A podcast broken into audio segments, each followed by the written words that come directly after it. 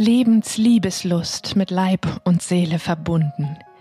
Der Podcast mit Christina Sogel für Heilung mit Körper und Seele, für Erfüllung, Sinnlichkeit und Ekstase im Leben, in der Liebe und im Sex.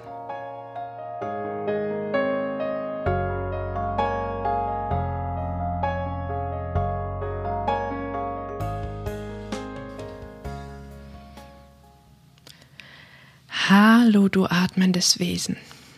In dieser Podcast-Folge erfährst du, was Berührung giftig oder heilsam macht, auf welche Weise Trauma durch sie sichtbar, aber auch veränderbar wird, wie durch Berührung frühe oder kollektive traumatische Erfahrungen heilen können und Urvertrauen wachsen kann. Am Ende zoome ich dich ganz nah heran und führe dich mit Fragen dorthin, wo du etwas über dich selbst erfährst. Ich möchte dir von Vera erzählen. Was ich dir verdichtet beschreibe, war ein Prozess über viele Monate. Häppchenweise ist Vera mit viel Mut ihrer zuvor nicht bewussten Scham und Angst begegnet und überwindet sie immer mehr. Sie beginnt sich zu spüren, gestaltet aktiver ihre Beziehungen, löst sich aus missbräuchlichen und findet neue. Vera ist 39. Sie kam mit tiefen Sinnlosigkeitsgefühlen und einem quälenden, dauerhaften Ohrgeräusch zu mir. Vor kurzem waren ihr zwei wichtige Freundschaften zerbrochen. Jetzt hörte Vera die Leere, die sie hinterlassen hatten, in ihrem Kopf. Sie wollte das nicht hören, aber ihr Körper erinnerte sie pausenlos daran. Jetzt war der Ton in ihrem Kopf ihr neuer, treuer Begleiter.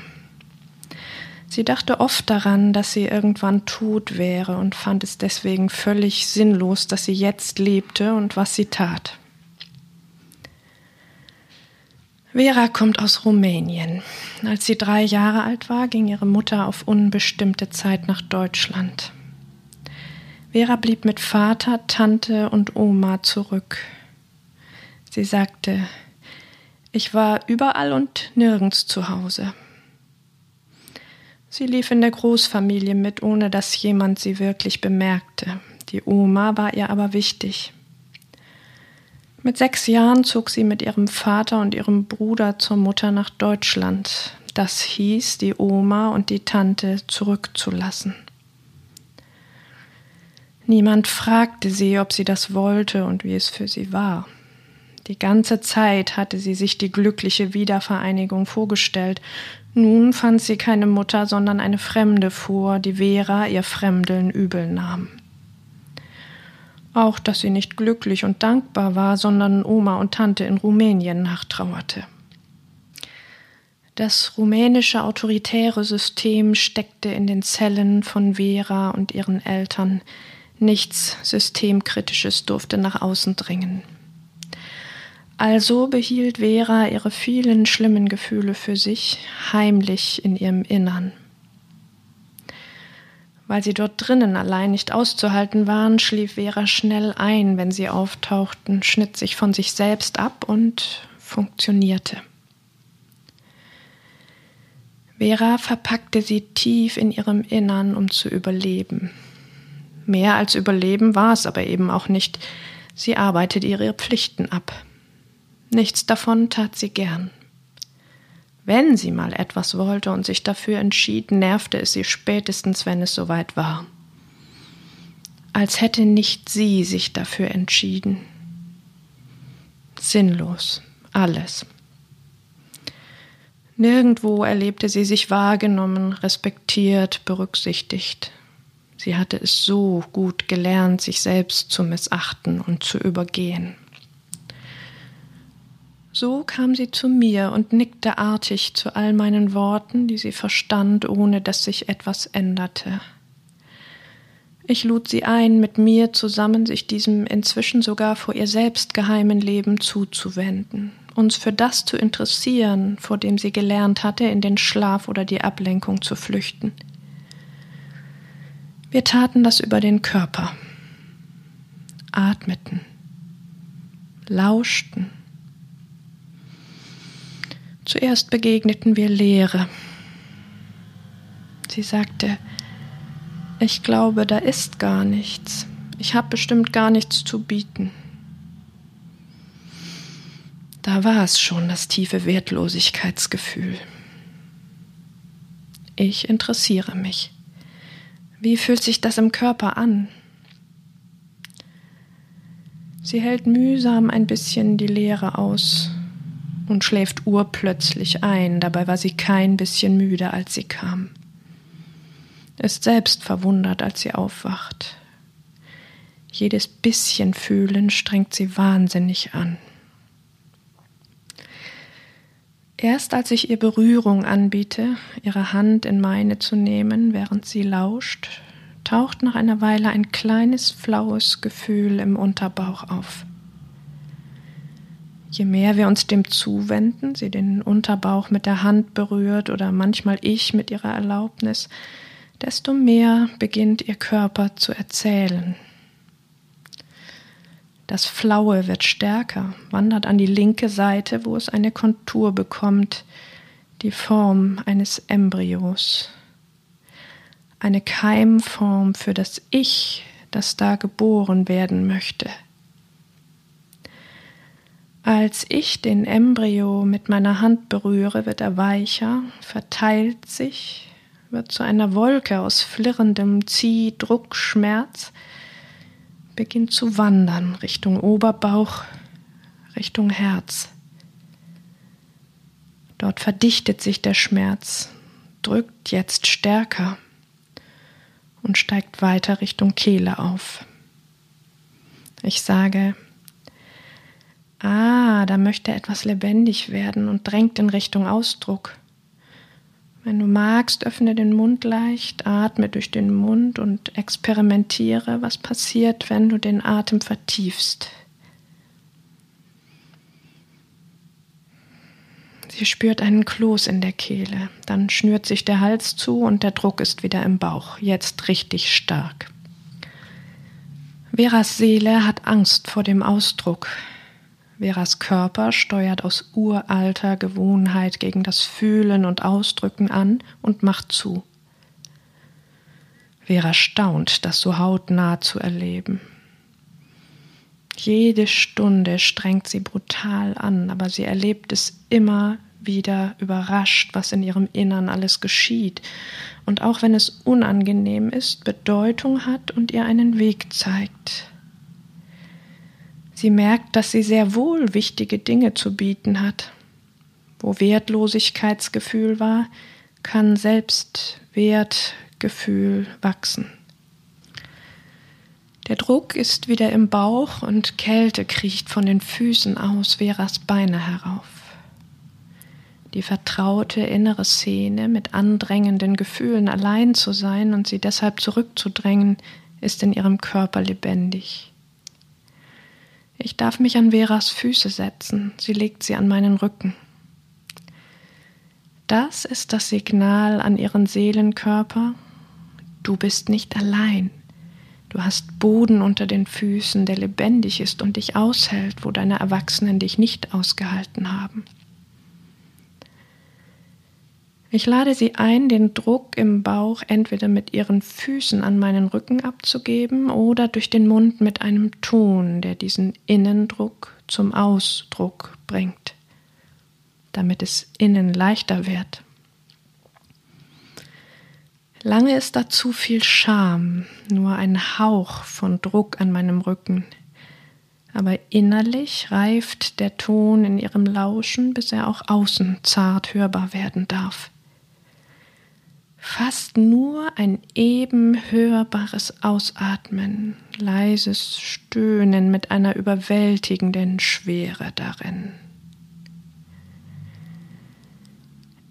Ich gebe ihr das Wort Klagemauer, der Ort, wo die ungehörten Klagen der gesamten rumänischen Frauen einen Platz finden, den die Männer nicht hören wollen, entwerten und abtun. Schon ihre Mutter und ihre Großmutter hatten es genauso gemacht. Aus Ohnmacht und Scham verstummt, sich selbst aufgegeben und funktioniert. Ganz langsam wird das Gefühl im Bauch stärker, beweglicher, lebendiger. Erste Keime von Existenzberechtigung. Ärger. Aufbegehren. Protest. Veras Füße drücken etwas stärker gegen meinen Rücken. Aber jetzt breitet sich die Kälte in Veras ganzem Körper aus. Etwas zu wollen, sich zuzumuten, bedeutet verlassen zu sein. Beine, Bauch, Oberkörper von ganz tief innen. Vera kann ihre Arme und Hände nicht mehr spüren vor Kälte und beginnt zu zittern. Überwältigende Untiefen von Verlassenheit und Panik. Mit Veras Einverständnis gehe ich an das Zentrum der Kälte und ihres Körpers. Sie lehnt sich mit dem Rücken an mich an. Um sie herum lege ich eine Hand auf ihren Herzraum, eine auf ihren Oberbauch. Jetzt spürt ihr ganzer Körper es. Du bist nicht allein. Gehalten genug, um mehr von dieser alten Verlassenheitspanik zu spüren, ohne einzuschlafen. Sie erinnert sich erst an den großen Koffercontainer in ihrem Flur Wochen bevor die Mutter Rumänien verließ, dann an den Tod ihrer Oma, kurz nachdem Vera von ihr weg nach Deutschland musste. Erst ganz in der Tiefe fängt Vera an zu beben, dann immer deutlicher zu zittern, zu schlottern.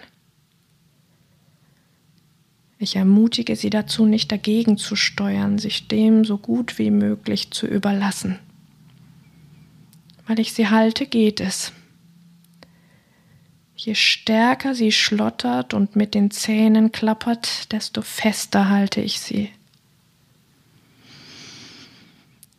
Als sie bemerkt, dass sich in die Kälte kleine Rinnsale von Wärme mischen, lade ich sie ein, das Becken ein wenig anzuheben und auf der Matratze zu federn nur ganz leicht. Wir unterstützen das Leben, das in ihren Körper einzieht, wo sie über Jahrzehnte erstarrt war im Funktionieren. Ihr Oberbauch und ihre Hände zucken. Ich ermutige sie, diesen Entladungen zu lauschen und möglichen Impulsen zu folgen. Ziellos unruhig werden ihre Hände, suchen einander, bis ich sie ermutige, ruhig auch aktiv mich zu berühren, nur wenn es aus ihr kommen möchte, nicht für mich. Zaghaft suchen ihre Hände meine Beine und halten sich immer fester daran. Es schüttelt sie richtig durch. Irgendwann kehrt Ruhe ein. Sie sagt, das war überhaupt keine Option in mir, nach jemandem zu greifen. Da war ja nie jemand. Mit genügend Halt, Sicherheit, kompletter seelisch-körperlicher Annahme und Interesse konnte Vera in den tief traumatischen Bereich von Gefühlen eintauchen, Kontakt suchen und finden, sich häppchenweise durch die Ohnmacht, panische Angst und Verlassenheitsschmerz hindurcharbeiten, immer mehr selbst loslassen und vertrauen, statt gegen sich zu kämpfen, lebendigen Protest in sich auffinden und schließlich warm das Leben durch sich hindurchfließen spüren. Leben statt Überleben. Dann stellt sich die Sinnfrage nicht mehr.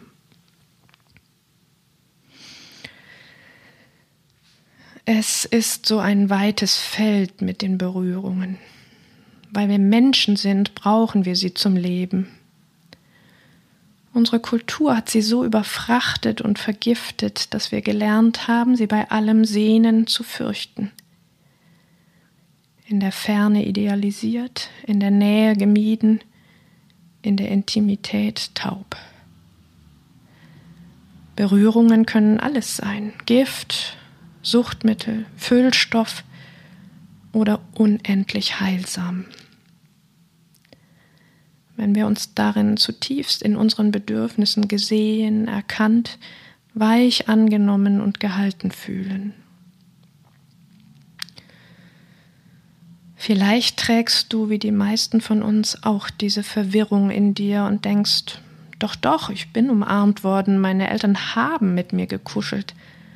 Warum nur fühle ich mich dennoch in der Tiefe so unberührt und eher geduldet als erwünscht?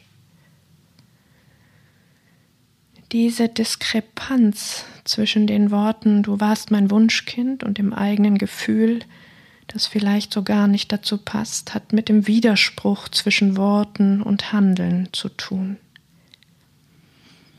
In der Berührung spürst du etwas, das zu den Worten passt oder auch nicht. Das sind die unausgesprochenen Botschaften, die wahrscheinlich nicht einmal den anderen bewusst, aber dadurch umso wirkungsvoller sind. Sie können quasi unbemerkt unter deiner seelischen Immunschranke hindurchschlüpfen. Thomas Reinhardt, ein geschätzter Kollege von mir, der leidenschaftlich mit Borderline-Patienten arbeitet, sagte mal etwas, das mich tief berührte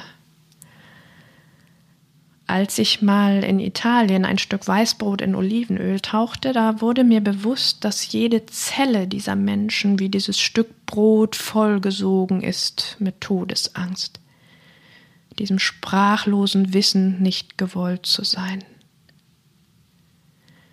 Noch einmal, da geht es nicht um eine bewusste Ablehnung, sondern eine den Eltern völlig unbewusste, tief verleugnete, die nur in den Qualitäten der Berührung jenseits der Worte eine Sprache findet.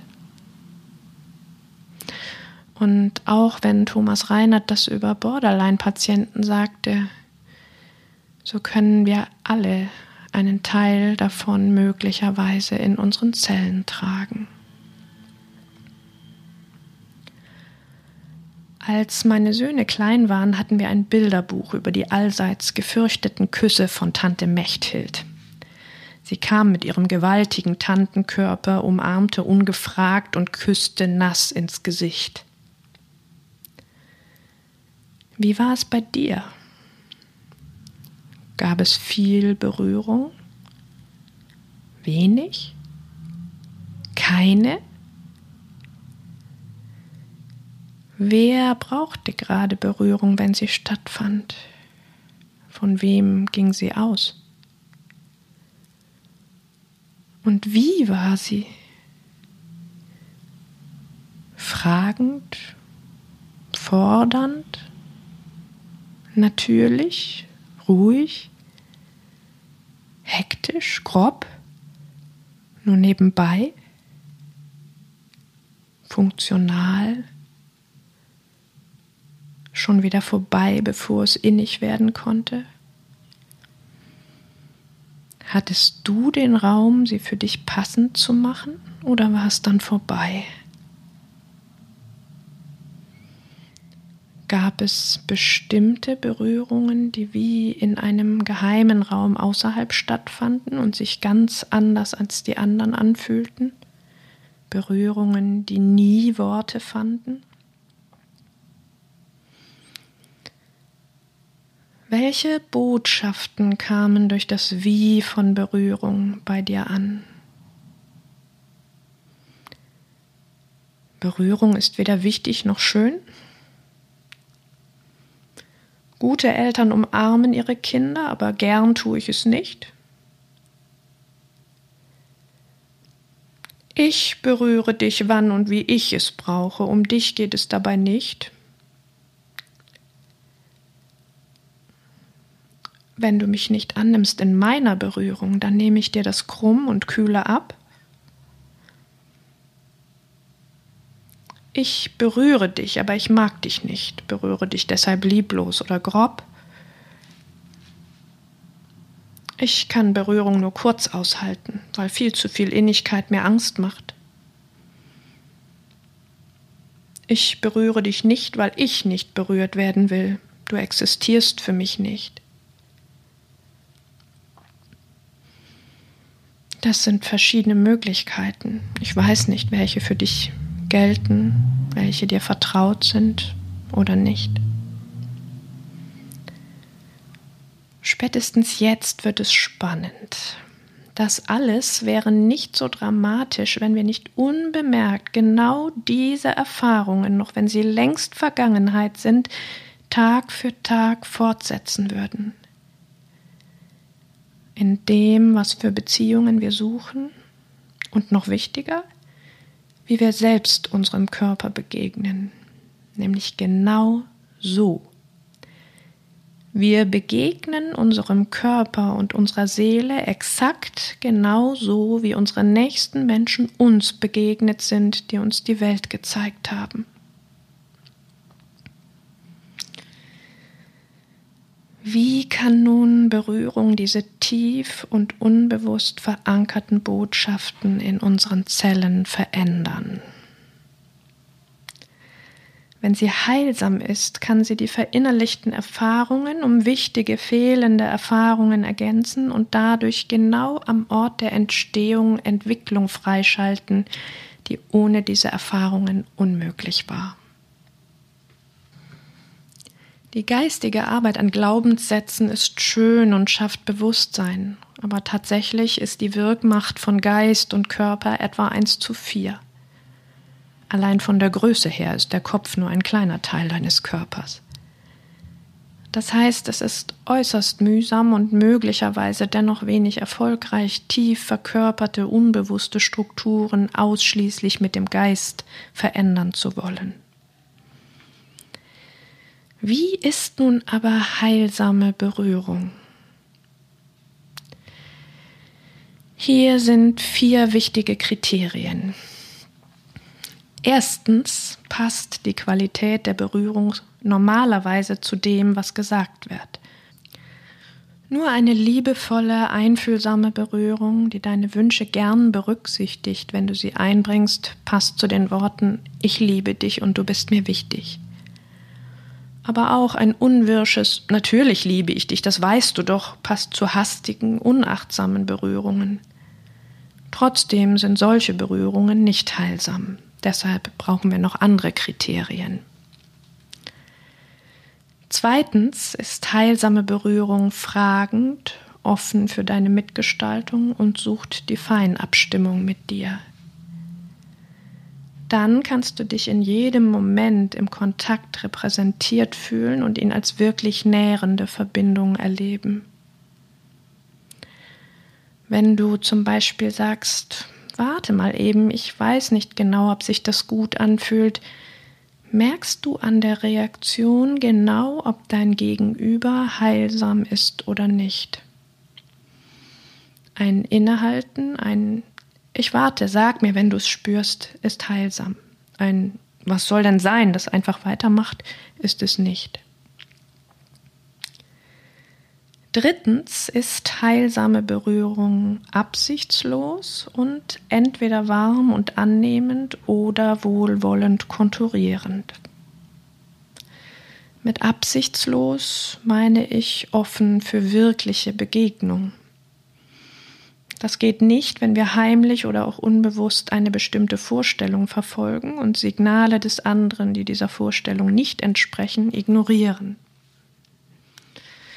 Mit warm und annehmend meine ich eine Qualität menschlich oder erotisch innigen Verschmelzens, wohlwollend konturierend dagegen lustvolle Reibungsenergie. Beides entspricht unseren Bedürfnissen nach Ich-Sein, Verbundensein oder gar Auflösen von Grenzen.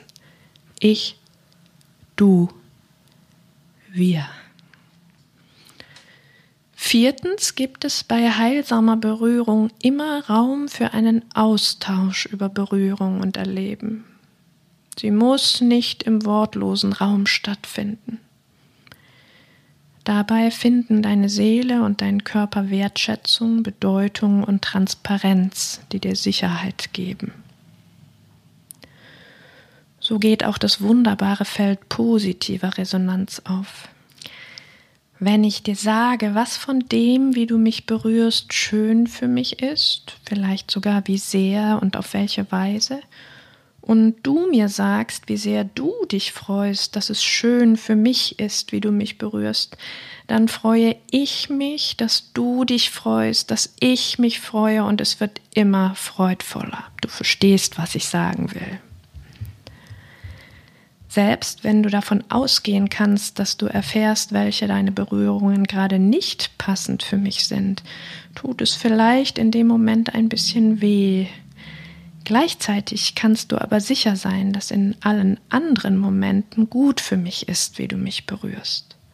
Und wir lernen einander immer besser kennen. Wenn wir uns einig sind, dass uns ein solcher Dialog der Nähe wichtig ist, wird es immer leichter auszudrücken, was wir gerade brauchen dann kannst du die kollektive und lebensgeschichtliche Scham für dein Erleben und deine Wünsche nach und nach ablegen und dich immer freier zeigen. Dann haben kindliche Wünsche nach Halt, Fürsorge und Spiel ebenso einen Platz wie Erwachsene nach Hingabe, Dominanz, Konfrontation oder kraftvollem Liebesspiel. Sogar ohne körperlichen Kontakt können wir einander auf allen Ebenen tief und heilsam berühren. Auf je mehr Ebenen es möglich ist, desto intimer wird es und desto leichter können wir zwischen den Ebenen hin und her switchen. In körperlicher Berührung, mit den Augen, mit dem Atem, mit Lauten Worten und Gedanken kann ich die Abstimmung, die liebevolle Konturierung oder auch die aggressive Reibung suchen oder gar Krieg führen. Falls du heilsame Nähe und Berührung nie kennengelernt hast, trägst du eine tiefe, aber sehr abstrakte und blutleere Sehnsucht danach in dir. Erlebst du dann heilsame Berührung, ist es dir gut möglich erst einmal fremd, suspekt und unheimlich. Es kann sein, obwohl du dich seit Urzeiten danach gesehnt hast, erschreckt und schmerzt sie. Durch die Kontrasterfahrung rührt die Berührung an den nie gefühlten Schmerz. Was du nicht kennst, kannst du nicht schmerzlich vermissen. Wenn du es aber kennenlernst, kann es schlagartig fühlbar werden, wie sehr du es die ganze Zeit vermisst hast. Dann musst du vielleicht die heilsame Berührung erst einmal ablehnen, weil du den Schmerz nicht verstehst und auch nicht fühlen willst. Wenn du die Berührung zulassen kannst, ist sie dir vielleicht so fremd, dass es dir komisch oder gar langweilig vorkommt, weil das fehlt, was mit Nähe für dich verbunden war, seit du denken kannst. Schmerz. Vielleicht kanntest du Intensität nur durch Schmerz. Dann fühlt die Abwesenheit von Schmerz sich erst einmal wenig intensiv an. Nachdem ich jetzt mit meinen Worten für dich Licht auf das subtile Geschehen von Nähe und Berührung geworfen habe, kannst du anfangen, in dich hineinzulauschen, dabei zu atmen und meinen Fragen zu folgen. Achte gern darauf, was dabei in deinem Körper geschieht, was er für Antworten gibt. Was ist deine erste Empfindung im Körper, wenn du an Berührung denkst?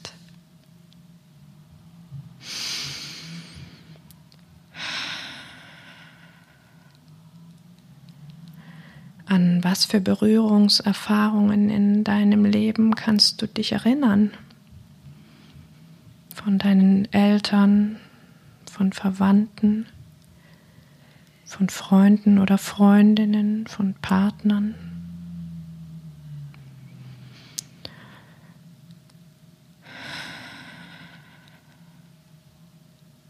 Von welcher Mimik und Gestik waren sie begleitet?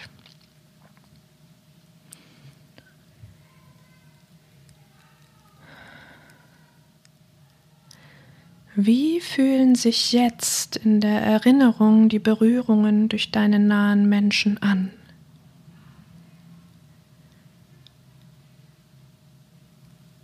Passen sie zu deren Worten?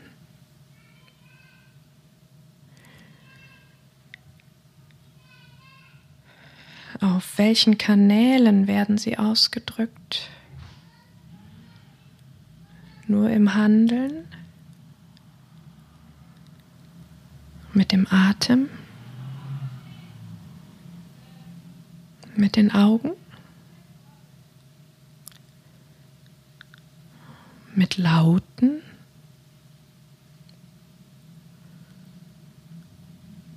Mit Worten? und Intensitäten sind sie fragend, intuitiv, selbstgewiss. Wie gut sind sie auf dich abgestimmt?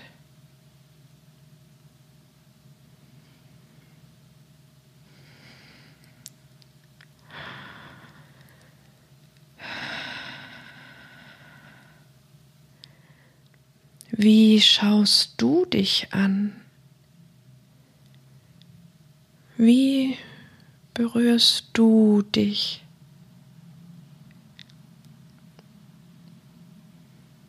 Gar nicht? Funktional? Hektisch? Grob? Lieblos? oder weich und liebevoll?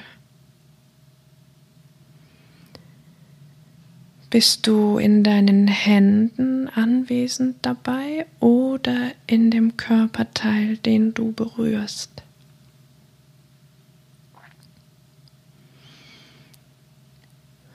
Berührst du dich oft? Tust du es gern?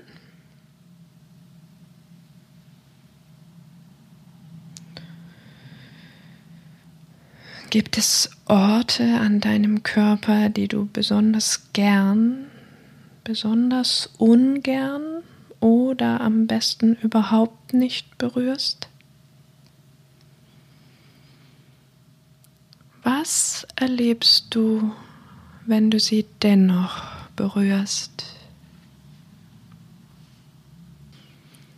Nimm dir gern Zeit und forsche den Antworten deines Körpers in Ruhe nach. Für jetzt lass uns zurückkommen.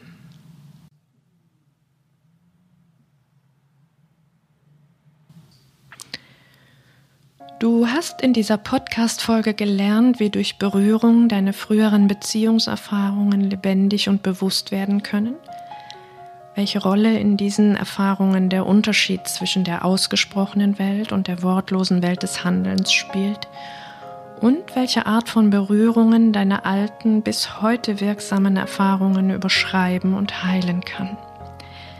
Durch meine Fragen und die Antworten deines Körpers bist du dem auf die Spur gekommen, welche Erfahrungen du in dir trägst und mit was für Empfindungen sie verbunden sind. Jetzt danke ich dir fürs Zuhören und wenn dir diese Folge gefallen hat und du tiefer einsteigen möchtest, abonniere meinen Newsletter, schau dir die Angebote auf meiner Webseite an und lass mich wissen, welche am besten zu deinen Fragen und Bedürfnissen passen, damit ich sie optimal auf dich zuschneiden kann. In jedem Fall werde ich die Fragen auch sammeln und wenn genug eingetrudelt sind, dazu eine eigene Podcast-Folge machen.